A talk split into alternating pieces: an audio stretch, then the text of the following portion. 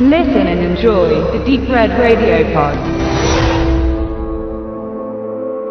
Blue Ruin, ein Film von 2013, der am 11. Dezember in Deutschland in den Kinos starten soll und wahrscheinlich aber es kaum tun wird.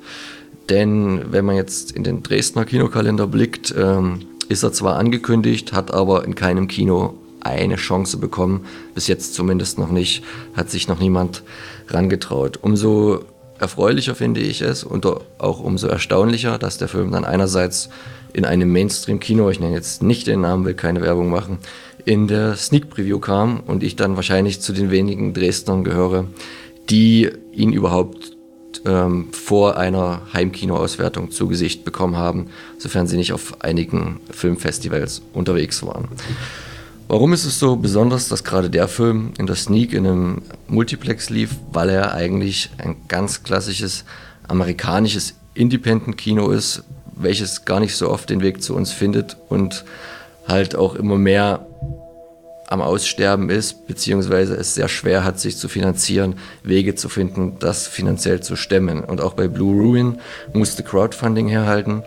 In dem Fall konnten die Sponsoren aber mit einem sehr, sehr ordentlichen äh, Endprodukt nun belohnt werden. Denn die beiden Freunde, Jeremy Saulnier, Regisseur und Autor von Blue Ruin, und äh, Macon Blair, das ist der Hauptdarsteller, haben sich vorgenommen, einen kleinen Film zu machen, der schon etwas Besonderes ist. Ähm, die Hintergründe der beiden sind, dass sie schon alte Schulkumpels sind und beide auch schon länger im Filmbusiness zusammenarbeiten, wobei der Jeremy Saunier eher aus der FX-Schiene kommt und sich äh, bei vielen Filmen für die Effekte verantwortlich zeigte und auch die Kamera führte, ähm, was sich auch dann durchaus in einigen ähm, FX äh, auch bei Blue Ruin widerspiegelt. Äh, da beweist er schon wesentlich größere Finesse als so manch anderer großer Film, ähm, was die Qualität der Effekte angeht. Ähm, der einzige, wo er Regie geführt hat, den man vielleicht in der Szene kennt und nicht auch ohne Grund ein Splatter ist, ist Murder Party von 2007. Worum geht es jetzt endlich bei Blue Ruin? Es geht um Dwight. Er ist ein Obdachloser, wie die Kamera am Anfang des Films sehr äh, deutlich äh, dem Zuschauer nahebringt. Sie verfolgt ihn bei seinen täglichen ähm, Arbeiten, sich ein bisschen Geld zu besorgen, Flaschen zu sammeln etc. Er lebt dabei in einem ziemlich runtergekommenen blauen Auto, was mehr so umgebaut in so einen Wohnwagen-Zeltstation ist. Und er wird aus seinem Trott ähm, erst herausgerissen, als ihm eine Polizistin mitteilt, dass, die, dass der Mörder seiner Eltern, welche vor einigen Jahren durch dessen Hand ums Leben gekommen ist, bald wieder auf freien Fuß gesetzt wird. Ähm, sichtlich erschüttert und äh, durcheinander von diesem Gedanken hat er von nun an nur noch ein Ziel, Rache. Er heftet sich an die Fersen seines Mörders, bringt dieses Auto, was nicht mehr wirklich so aussieht, als ob es noch irgendwie einen Meter auch nur rollt, doch wieder ganz gut zu fahren.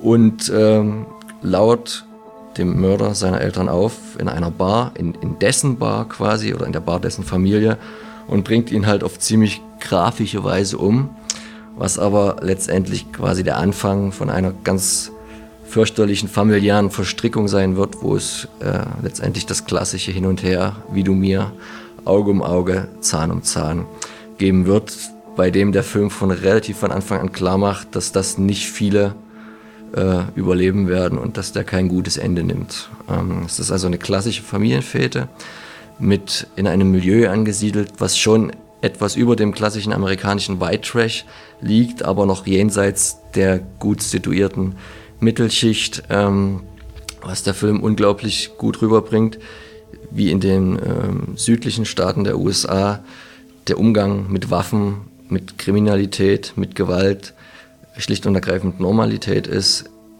Der Film ist ultra brutal, ultra zeigfreudig, aber dabei eigentlich sehr ernst, was viele Zuschauer jüngeren Datums in dieser Sneak Preview sehr gut äh, falsch verstanden haben, indem sie sich köstlich amüsierten über die harten Effekte, die aber durchaus, ähm, denke ich, vor Realismus nur so strotzten. Und dieser Umgang, dieses, diese Normalität mit Waffen wird sehr gut in einer Szene ähm, verdeutlicht, wenn Dwight von einem Familienangehörigen der Gegenpartei bedroht wird und kurz davor ist, äh, erschossen zu werden und dann sein Freund ihm zu Hilfe kommt und aus der Ferne mit einem sehr präzisen Gewehr dem Angreifer da den ziemlich äh, effektiv den Kopf wegpustet und meint, sorry, dass ich so lange warten musste, aber ich musste erst warten, bis er auf dich anlegt, weil dann ist es gesetzlich legal und quasi ein Handeln in Notwehr. Ganz normales Ding.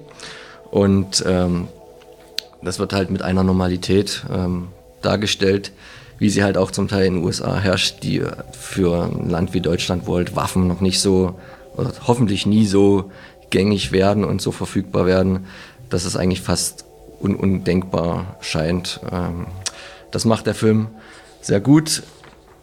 Er macht in dem Sinne halt Spaß, weil er gut gemacht ist. Ähm, ich habe vor einiger Zeit den Film Harms besprochen. Das ist halt äh, eine Genre- und Independent-Produktion aus Deutschland. Ähm, wenn man diese beiden Filme vergleicht, sowohl was die, ähm, den Einsatz der Mittel, ähm, Spezialeffekte angehend vergleicht, als auch überhaupt das ganze Projekt, dann sieht man einerseits, wie mit wenig Geld ein guter Independent-Film gemacht wurde, nämlich Blue Ruin, und andererseits, wie das Geld halt weniger gut eingesetzt wurde im Falle von Harms. Also wenn er dann irgendwann mal auf DVD Blu-ray rauskommt oder ihr in einer von wahrscheinlich sehr ausgewählten Städten seid, die den im Kino bringen, einfach hingehen. Nicht umsonst hat er bei ziemlich vielen Filmfesten sehr gut für Furore gesorgt. Schaut ihn euch an.